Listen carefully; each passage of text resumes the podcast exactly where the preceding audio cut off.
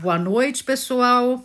Nós estamos aqui é, na nova edição do Pode Papo, da revista Ser Mulher Arte. E antes de começar a entrevista com a nossa próxima artista maravilhosa, eu queria dizer a vocês que todas as gravações do Pode Papo ficam é, em várias plataformas disponíveis após a entrevista ser publicada no nosso site. No Spotify, no Google, no, site Anchor e outros também. Bom, pessoal, hoje eu tenho, eu vou entrevistar uma artista maravilhosa, aliás, uma multiartista, que é a Lica Secato, cantora, compositora, musicista, né? Toca vários instrumentos, fala várias línguas e é pintora, fotógrafa, poeta e mais algumas coisas que a gente vai ouvir aqui. É, Lica, boa noite. Boa noite, Cris. Boa noite a todos. É, e é um prazer estar aqui nesse Papo podcast e com vocês apesar de tudo isso que você falou de mim, né? Eu, eu fico pensando assim, eu digo, será, gente, que é tudo isso? Mas aí eu, eu me lembro que eu trabalho 24 horas por dia, então.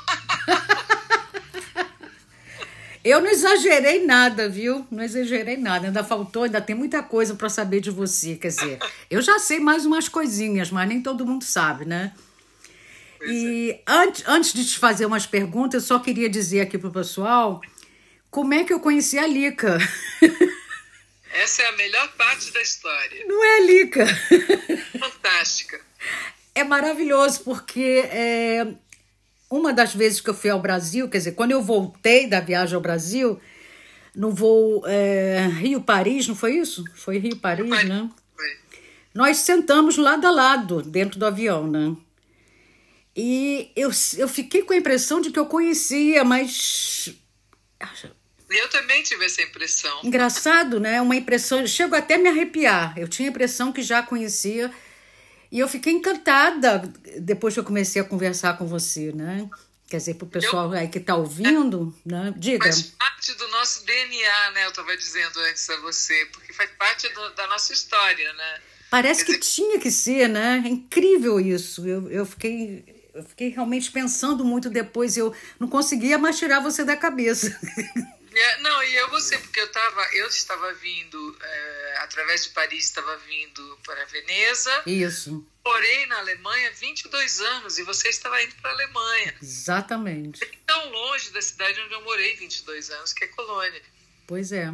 Eu, eu moro em Duisburgo, sim, é longe. Dá o quê? Duas, três horas de carro?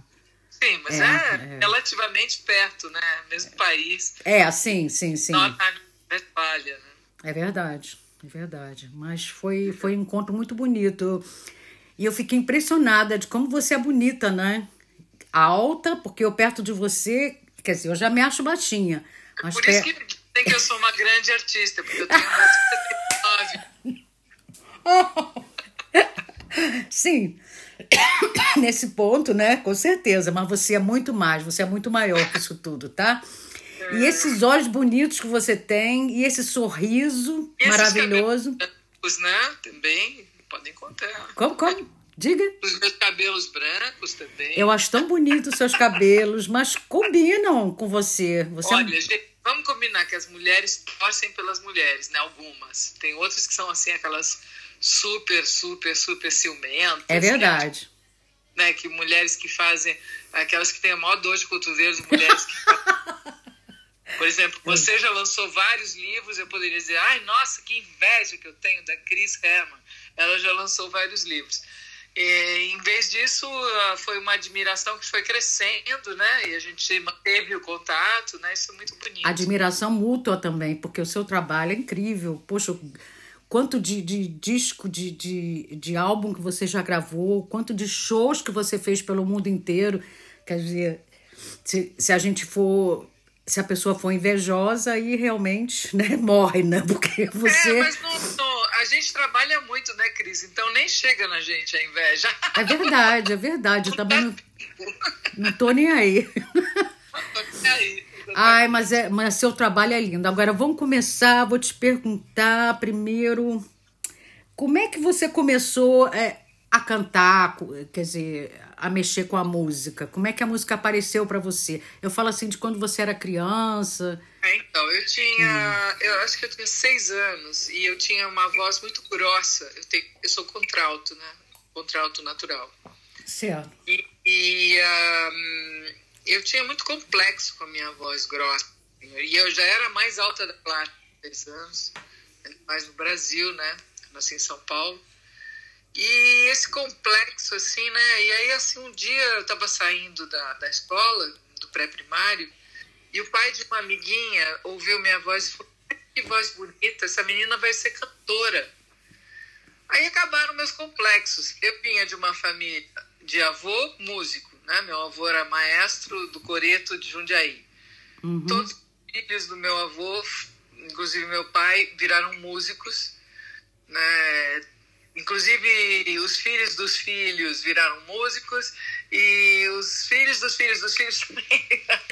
Eu tenho a última geração de, de músicos, é a, a Sofia Secato, que é, que é flautista da Sinfônica do Municipal do Rio, e o Matheus, que é da Petrobras. Que lindo, a família inteira de músicos. Olha que maravilha. É, é, e o meu irmão, Alice Secato, e eu, enfim, os meus tios todos, meu tio Antônio Secato, Antônio Secato, tocou na Sinfônica de São Paulo até os 80 anos, até ali realmente. Gente, que é, coisa mais é. bacana. Zé de Secato também é pianista, concertista, enfim, é, nós temos, nós, nós viemos dessa família, eram todos sopro, né? Tio, e, assim, essa família muito envolvida né, profissionalmente com a música. Eu não queria ser música, apesar de ter assim tido essa coisa nos seis anos, e foi lindo, porque parou meu complexo.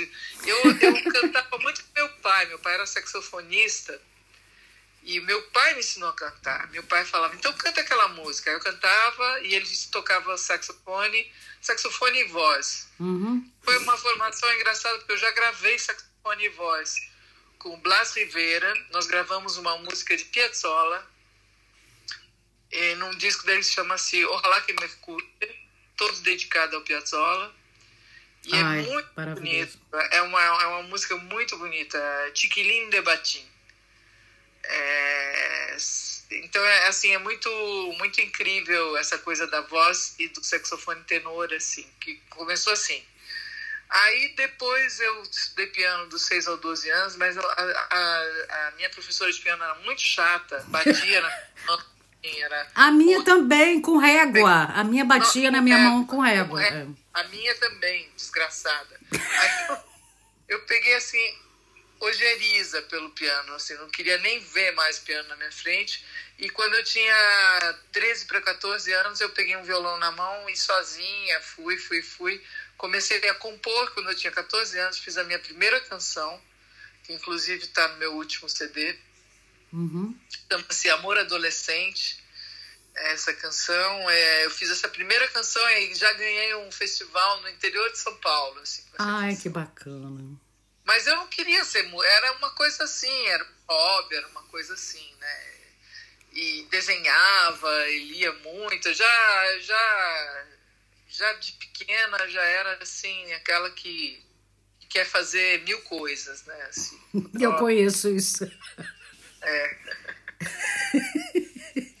somos, somos realmente o mesmo DNA. Totalmente, assim. totalmente. E o Lica, essa coisa, como é que surgiu essa coisa de você morar no exterior? Foi, foi por causa dos shows que você começou a fazer? Não. Ou tem algum outro motivo especial? É. Eu, com 17 anos, saí de casa e eu fui trabalhar. Eu trabalhei, eu, era, eu já era, comecei a, a, a trabalhar como desenhista. Certo.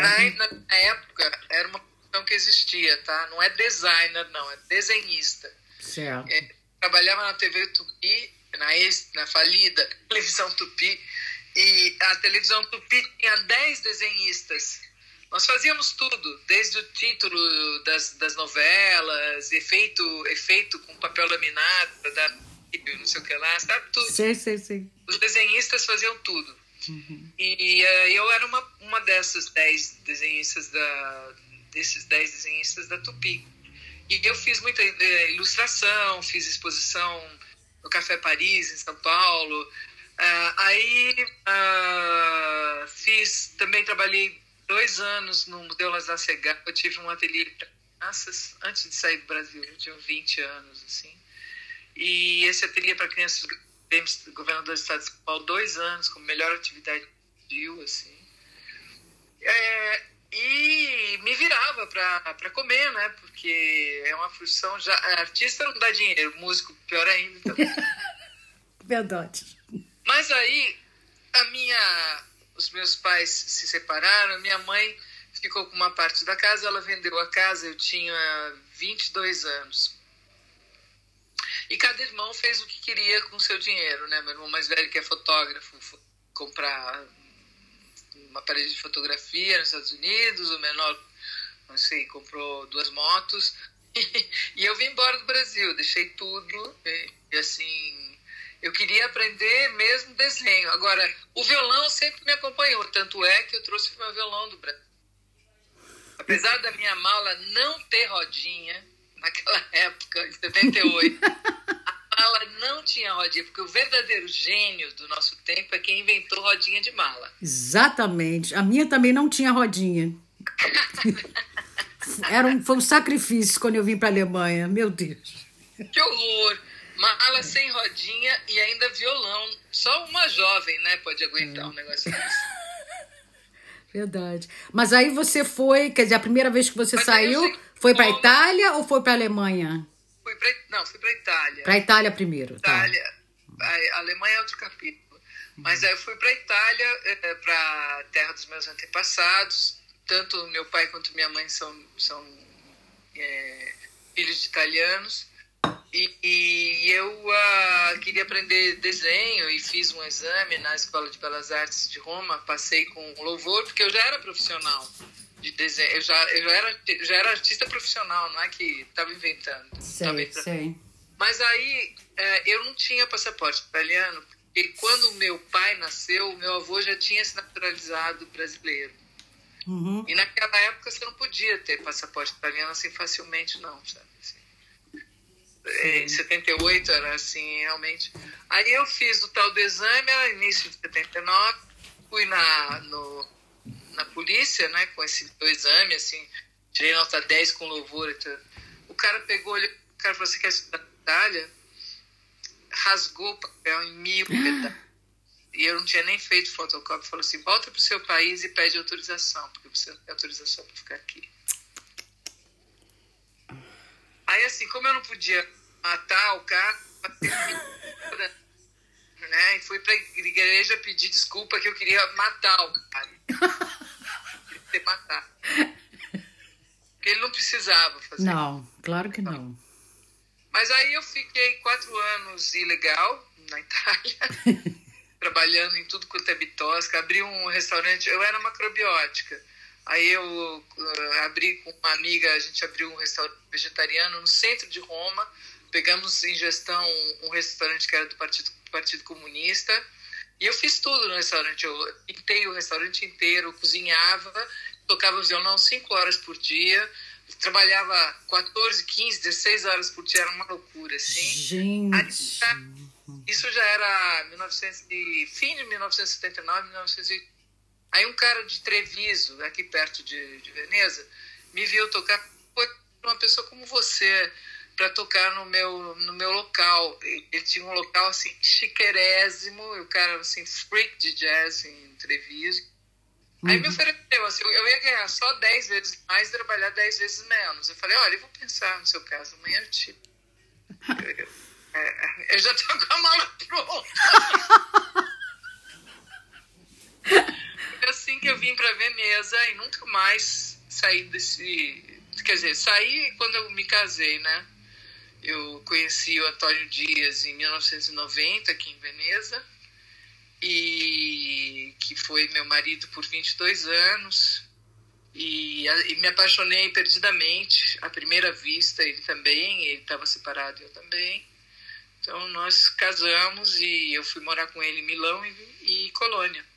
Ah, é, ele em Colônia foi porque ele trabalha, tinha que trabalhar em Colônia, foi é, isso? Ele tá, hum. ele tá, ele tinha, ele ganhou uma não uma bolsa de estudos, ele ganhou um, um ano da, da DAAD, sabe, a Deutsche Academy, em uhum. Berlim, para ficar como artista convidado. E aí ele estava saindo de Berlim e tinha alugado um ateliê em Colônia, porque naquela época a Colônia era fervia, era bar, tinham altos museus, altas galerias. Todo mundo, eh, assim, pensa que tinha uma coisa dizendo que Colônia era melhor que Nova York. Naquela... É, Colônia é incrível. Não, mas é, naquela época era febre. Colônia assim, Mais ainda, né? Melhor, melhor feira de arte, melhor lugar uhum. no mundo, assim, tá? E aí, assim, a gente, ele falou assim, não é nem uma cidade que você sempre morou, nem aqui eu sempre morei, vamos começar uma vida juntos numa cidade nova tinha um apartamento lá, fomos morar juntos lá, apaixonadíssimos, né? E durou 22 anos esse casamento. Certo. É isso aí. Daí eu vim, aí eu voltei para Veneza. entendi, entendi. É. E em Veneza você tem muitos amigos também, né? Porque você já tinha morado antes, né? É, eu tenho bons e amigos e antigos, são muito antigos, né? São amigos que, com, que eu conheço desde então. Então, são amigos de 40 anos atrás. Uhum. É, como se fosse minha família, né? Assim, quer dizer, eu passei mais tempo fora do Brasil do que dentro do Brasil, né? Com certeza, com certeza. E essa coisa de, é, de você fazer shows no Japão, quando foi a primeira vez? Bom, uh, eu, tô, eu tô encurtando muito todas as histórias, né? claro, claro. Mas eu comecei a estudar, eu estudei, eu fiz uh, uh, com as línguas, é, eu comecei bem cedo, quando eu era pequena, eu estudava espanhol, inglês com meu pai, estudei francês na escola, fiz até o quinto ano da Aliança Française no Brasil, Paraná.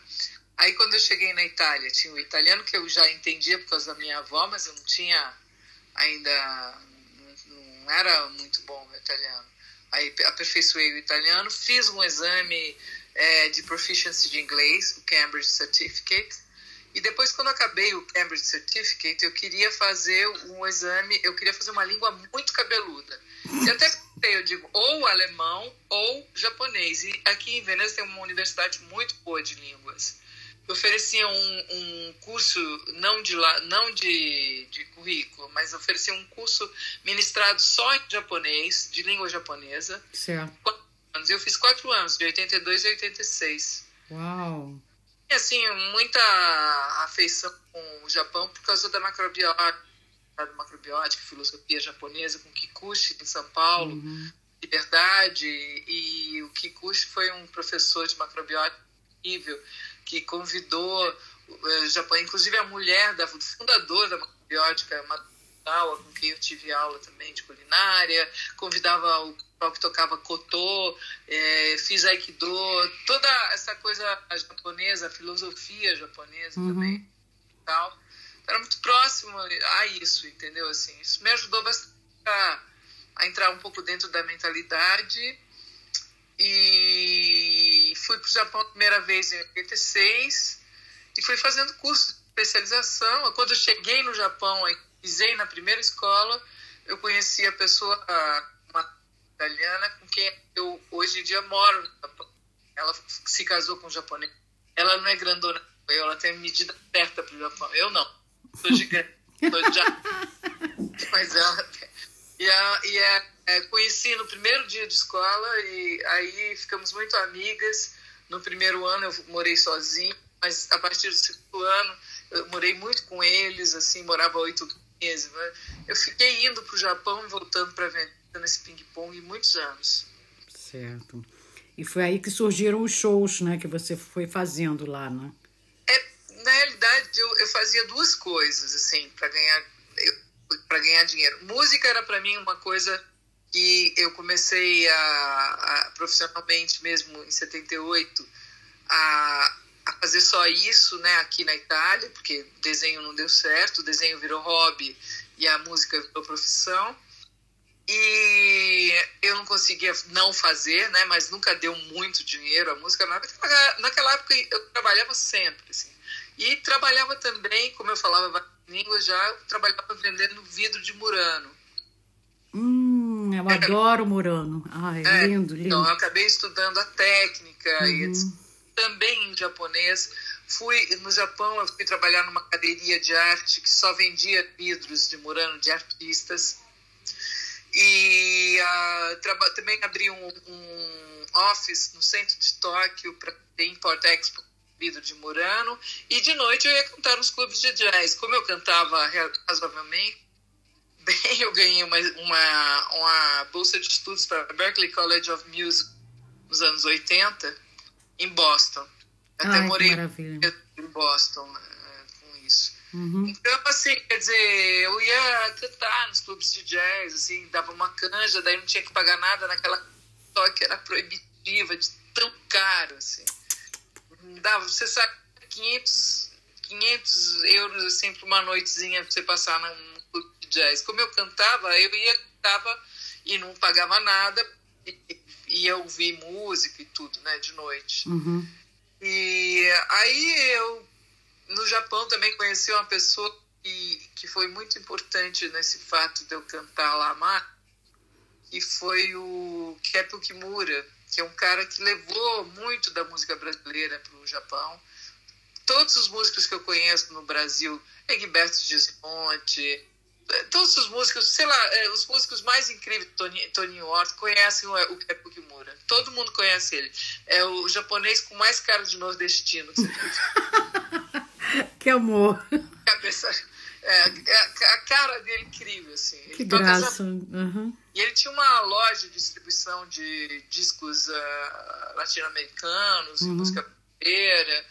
E aí esse cara me apresentou a gente e etc. Me ajudou muito no Japão. Foi inclusive um pouco meu manager por um período, assim, sabe? Por um bom período de tempo. Ele me ajudou muito lá. E outra pessoa foi uma pianista clássica, que é a minha primeira uh, amiga japonesa, que quando eu fui para o Japão, eu primeiro mês eu passei na casa dela, Yamaki Nobue, com quem eu fiz inclusive um concerto aqui em Veneza uh, o ano passado, cantando só Vila Lobos. Hum, que lindo. Que eu não sou especializada em música clássica, mas eu gosto muito de Vila Lobos. Eu, eu também. Música clássica com uma professora uhum. aqui em Veneza, chama-se Lone Leuel, que é da Dinamarca e, e, que cantou no Teatro La Fenice durante 30 anos. Então, assim, é uma professora maravilhosa. Eu ainda faço técnica vocal porque eu acho importante você manter a qualidade, tônus da sua voz tem que se manter vivo, mesmo com a, com a idade, entendeu? Assim, eu posso dizer que a minha voz melhorou em vez de diminuir com a minha idade. Eu tenho 64 anos. Não é certo. fácil. Não é fácil. Tarefa árdua. Me diz uma coisa, com quantos brasileiros músicos você já fez parceria?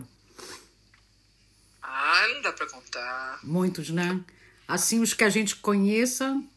Olha, nome por exemplo, sei lá, agora me vem em mente assim o, o Paulo Calazans, porque é, o Paulo Calazans é, é o, o, cara que fez, um tecladista e arranjador que fez a maior parte dos discos do Djavan, inclusive último, os últimos, uh, e fez muitos shows, tem todos os shows dele live, quase todos tem ele, Paulo Calazans.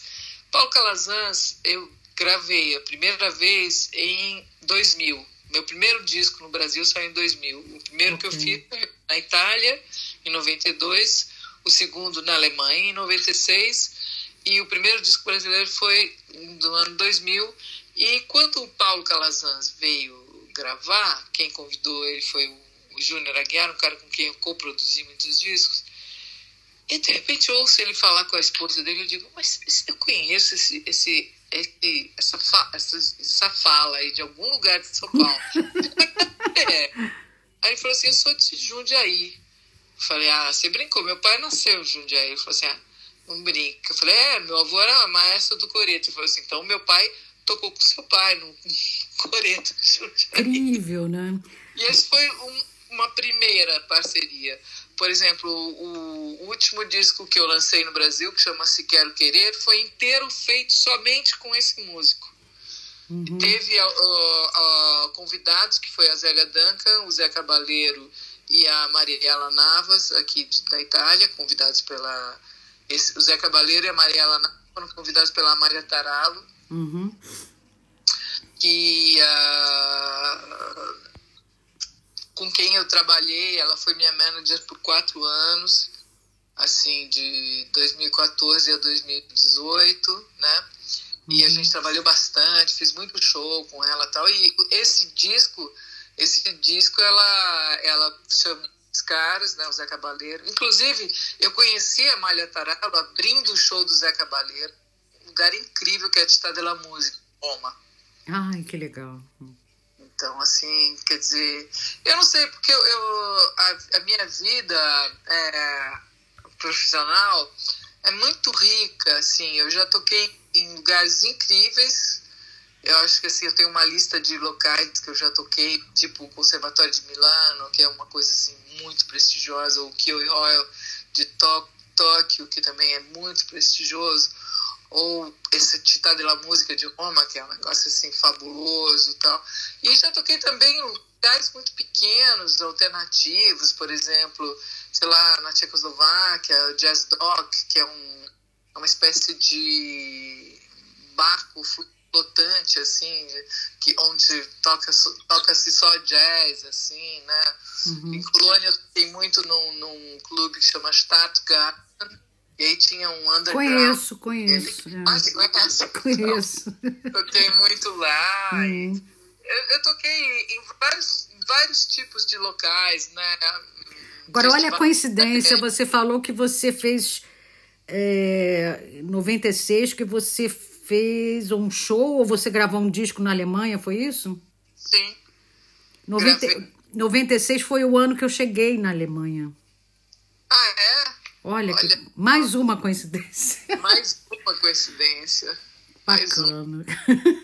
Muito legal. Você mora em Duisburg? Em Duisburg. Mas eu morava em Hilden, que é. Ah, tá. Não é muito longe daqui, não também fazia fronteira com faz fronteira com Düsseldorf.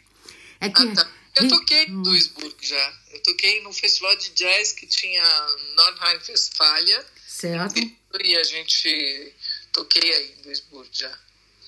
Mas, mas você lembra onde, qual foi o local que você... Não, mas era um, é, existia uma, um, um, festival de jazz que era muito legal, chamava-se Düsseldorf Jazz Rally. Düsseldorf, uhum. uma coisa assim. Jazz Rally e a gente e era era todo Nordrhein-Westfalia vários clubes que faziam parte desse desse Jazz Rally entendeu assim uhum. ia tocando nesses clubes assim ah tá porque aqui é, bom agora nem tanto né ainda mais com a pandemia eu acho que em Duisburg era um lugar assim meio que eu me lembro que eu, era um muro de pedra assim que entrava assim tinha um palco bem grande assim um lugar muito agradável teatro ah, certo. Tem muitos teatros bonitos aqui também, é verdade. Bonito. E tem muita. Em Düsseldorf tem muita, muito concerto ao ar livre. Quer dizer, agora com a pandemia, claro que não. Mas eu lembro que quando minha mãe esteve aqui, na Alemanha, eu, eu a levei para um concerto ao vivo ela ficou doida, né? Ficou doida, ah, porque os concertos.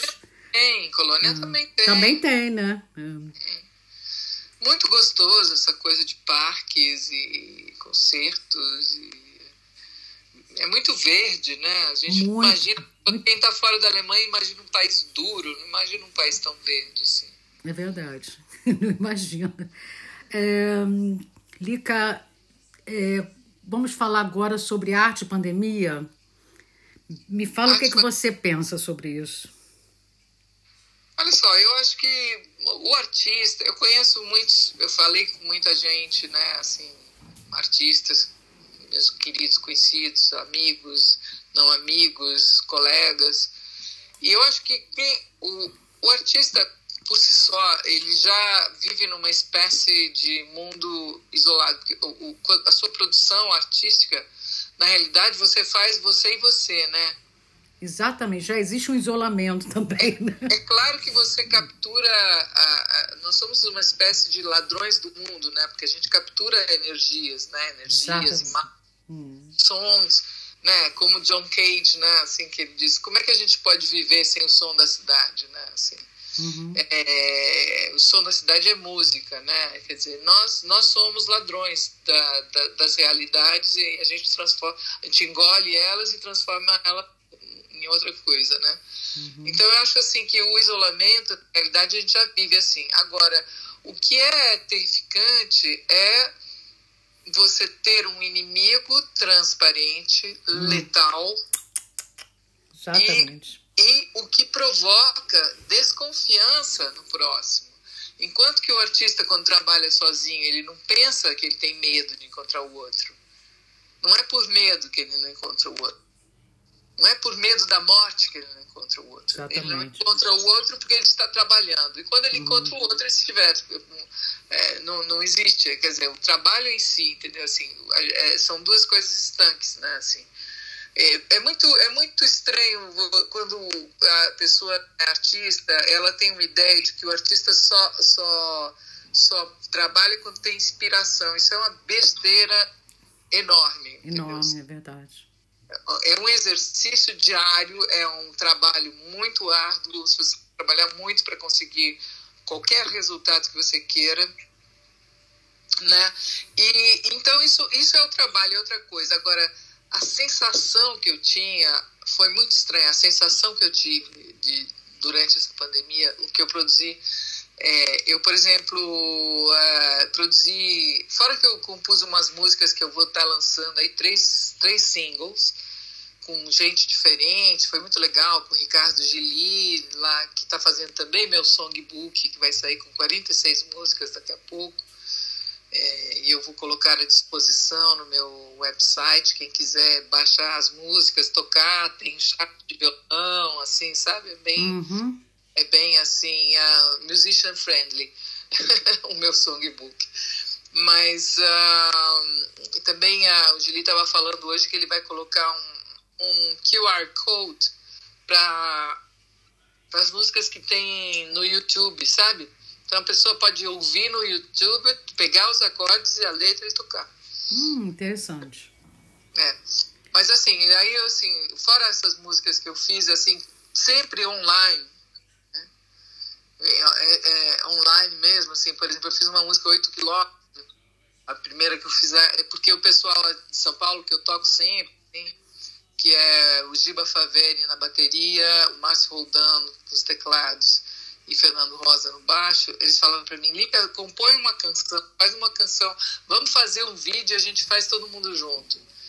Aí eu tava andando em Copacabana, raramente fui andar, porque eu tinha medo, fui andar sempre de máscara, assim, uhum. e eu moro em Copacabana, então eu faço aqueles oito quilômetros que é do Leme ao Arpoador e de volta, né? Certo.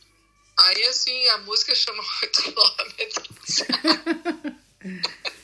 então, a música assim, é, eu andei na, na calçada de Copacabana, andei 8 quilômetros de máscara e chapéu. Eu andei, ai meu Deus, ai que céu, em Copacabana andei, uma coisa assim, sabe? Legal. E Fiz a música, mandei para eles e cada um tocou num canto, né? E aí a gente tem esse vídeo de cada um, de quatro pessoas tocando cada um no seu canto. Muito né? gostoso, muito gostoso. É, fora esse processo, a parte mais da artística foi um pouquinho mais assim, inicialmente foi um pouco trágica, porque eu preparei, eu estava preparando uma exposição individual na Marta Pagi, no Rio de Janeiro, uhum. e, e eram papéis do Nepal com uma pintura é, é, bem, digamos, só com pigmentos é, naturais que eu trago do Japão, assim. Que lindo, que lindo. É, ficou bem bonita. É, é, ruim a gente falar isso da gente mesmo, mas ficou bem bonita a exposição. E outra parte era uma installation feita com fotografias dos reflexos das águas de Veneza ah, que lindo. E isso eu imprimi em papel fabriano de aquarela, então ficou muito bonito, sabe? Assim, essa installation ficou realmente muito bonita. Só que eu não pude ir na inauguração, porque eu cheguei, em, cheguei no Rio de Janeiro dia 26 de fevereiro, a pandemia chegou junto comigo, com um cara que chegou da Itália, infectado. Então as pessoas sabiam que eu estava chegando, não pude ir, abriu dia 10 de março. E no fim, a, a Marta Pagi teve que fechar a exposição dia 15, quer dizer, durou cinco dias aberto. Enfim. Uh, mas que bom que teve o vídeo, né? Que a gente vai até mostrar na coluna, que vocês pois é, né, vão poder ver decidi fazer esse vídeo, que é uma espécie de exposição online, enfim. A memória, né? É isso aí. Tem acesso às imagens, tem uma ideia do que eu estou falando, porque você, de, você descrever um trabalho de gráfico é muito difícil, né? É, é verdade. E assim, enfim, fiz isso e também fiz outra coisa que vai ser mostrada num futuro próximo, uhum. Então, umas caixinhas, eu colecionei caixinhas, trouxe muitas do Japão, uns 10 anos fiquei colecionando essas caixinhas. Ai, que bonitinho. E guardando, caixinha, caixinha, caixinha, uhum. vários tamanhos, assim. Aí, eu, no meio da pandemia, não estava com inspiração muito de fazer live, nem estava com muita inspiração de fazer trabalhos grandes, gráficos. Eu falei, ah, não sei o que eu vou fazer é, eu estava precisando é sair daquelas quatro paredes, porque em Copacabana eu olho pela janela e vejo mil janelas só, não tem pedaço de árvore, não tem nada, entendeu? Uhum. Aí eu estava precisando de outras paisagens, assim, Entendi. sonhava com árvores. Aí eu comecei a fazer umas paisagens dentro das caixinhas e chamei elas de caixinhas de sonhos. Ai, que lindo! Inclusive o, o, Calazans, esse músico, ele, ele fez uma música, ela compôs uma música e, pra, e convidou, e chama Enquanto Corona, o projeto dele, Enquanto Corona. Uhum. E no, na minha parte, em vez de eu cantar, eu apresentei essas caixinhas de sonhos, Dreambox. Ai, que graça. E a gente vai poder vê-las, as caixinhas? vão poder vê-las. Quer dizer, tem, tem um pedacinho desse, desse link do, do Paulo Calazans que eu posso mandar para você. E uh, em pouco tempo eu acho que a, a minha galerista também vai colocar online as caixinhas. Porque eu mandei as fotografias para ela e hoje eu até acabei um texto a respeito, que eu escrevi dentro do avião. Porque é estranho, né? Assim, uh, dessas caixinhas nasceram, tinha um passarinho que veio fazer ninho na minha janela, assim. Durante essa pandemia, são seis meses que eu fiquei reclusa, né? E eu moro sozinha. Ah. Aí esse passarinho fez a tal dessa casulo, né? E dessa, desse ninho e, e abandonou. Daí ele voltou daqui a um mês e continuava lá, decorar tudo.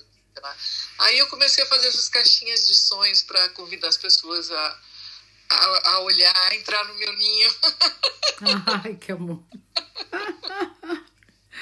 que graça. Gostei Foi muito. Isso. Olica, é, que tal você cantar alguma coisinha pra gente aqui?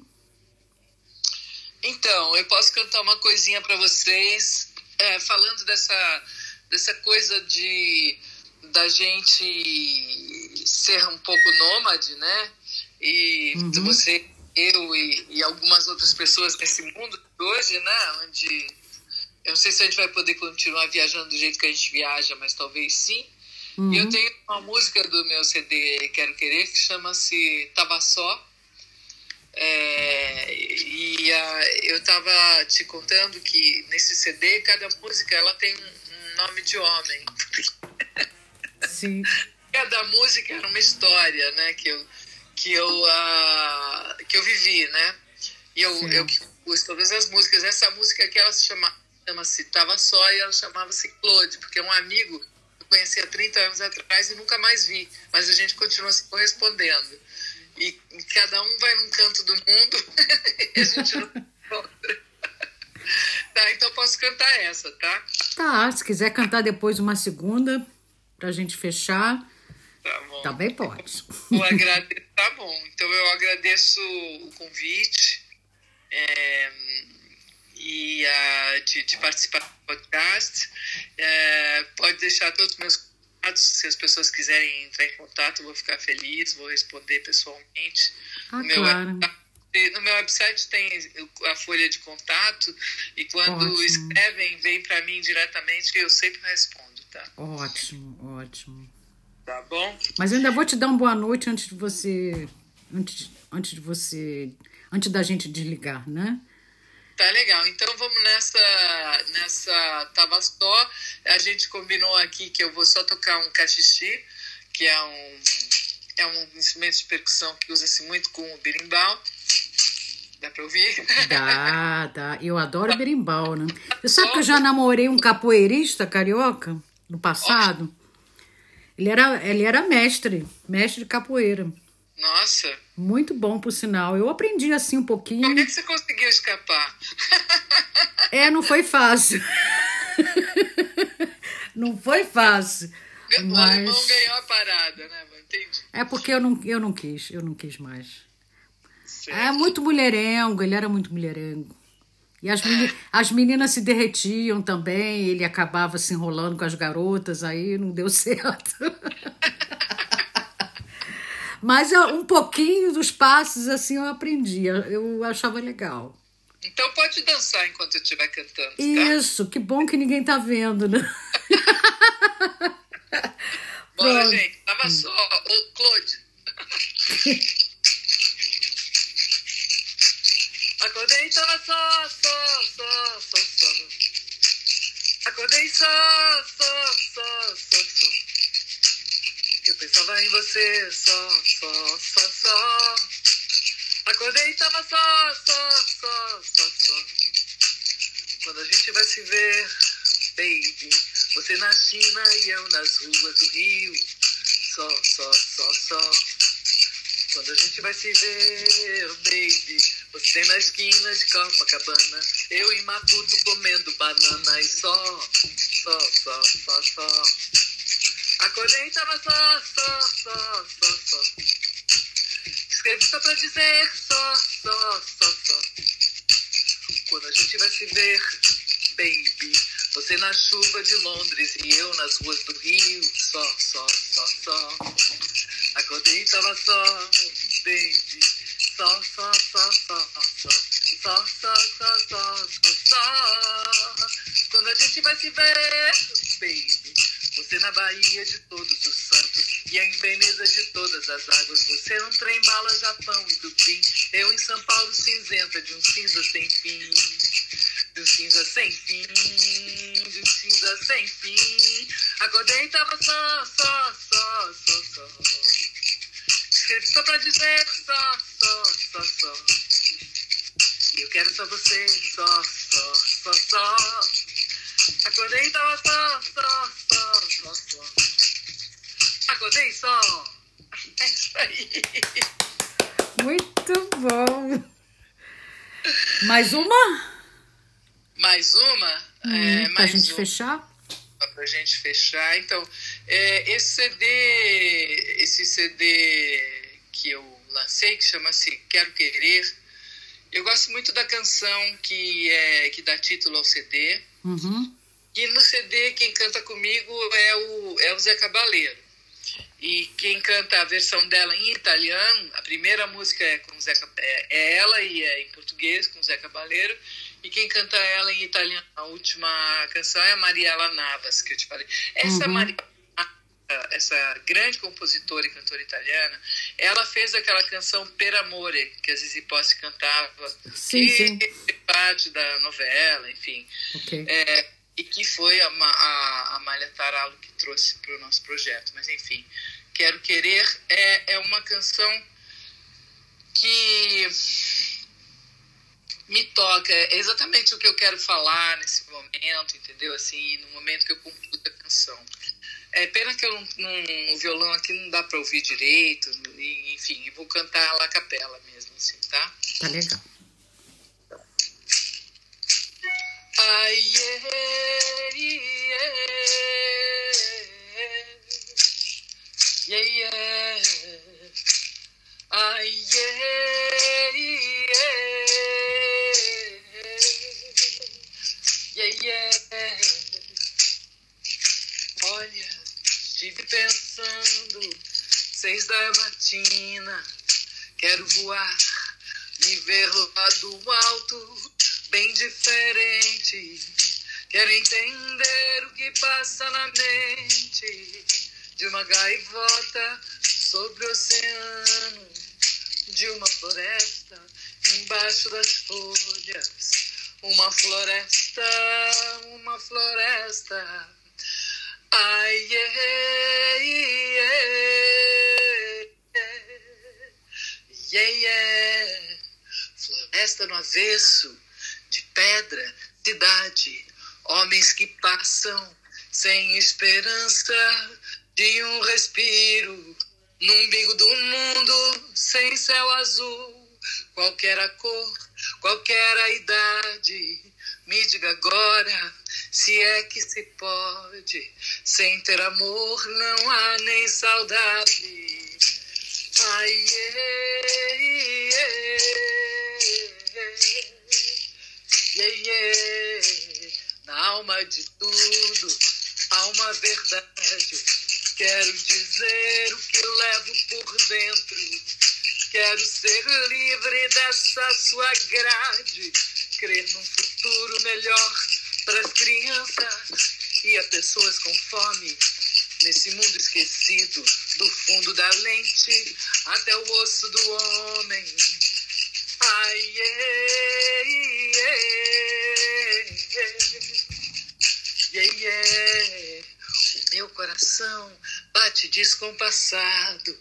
Bombas que voam em vez de pássaros. Ódio no verbo futuro, presente e passado como o verde que falta um bocado, aquele menino que te vê você e merece da vida toda beleza.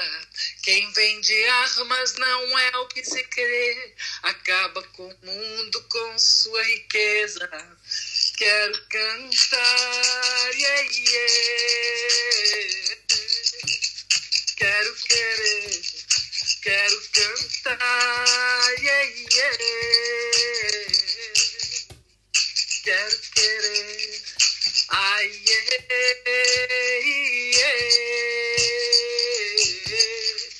yeah, yeah. Arrivederci, muito obrigada, boa noite. Ai, que delícia! Obrigada, Lica. Que prazer, que felicidade estar aqui nesse bate-papo com você. Foi maravilhoso. Não, não dá nem vontade de terminar, né? Mas a gente tem que terminar. Obrigada. É. E obrigada. Enfim, um dia a gente volta, faz mais um. É isso, aí, Isso, tá? claro. De repente, uma só de música, né? Pois é, né? Com um pouquinho de violão, né? Isso, isso mesmo. Então tá bom, meu amor. Muito obrigada. É. Boa noite. E a gente Boa continua noite. se falando. Boa noite para os ouvintes. Boa E- noite aos ouvintes É. e, por favor, continuem prestigiando, porque essas coisas são preciosas, esses encontros são preciosos. É verdade. E, e a gente poder é, viver isso assim, dessa maneira como nos é possível. É uma maneira de estar perto, mesmo estando longe, né? É verdade. E que continue prestigiando a arte. E, Exatamente. abrindo parênteses para a literatura, não vamos permitir a taxação de livros. Isso é muito importante. Muito importante, muito importante. É isso que a gente tem que querer, querer, querer falar e falar o que pensa, né? Porque é, a gente se calando é, hum, vão conseguir fazer, destruir, desmantelar a cultura no nosso país. Então estamos todos unidos, ninguém larga a mão de ninguém e Verdade. vamos e vamos tentar fazer esse abaixo assinado para que não taxem os livros e para que a gente possa continuar mesmo no Brasil, a ter uma educação decente, que a gente merece. Merecemos e muito, é verdade. O Brasil já passou por muita desgraça. Chega. A gente tem que Exata. acabar com isso. tá bom, meu amor. Obrigada por tudo, tá? Um abraço, muito obrigada, Cris Herman. Obrigada, Lica. Tchau.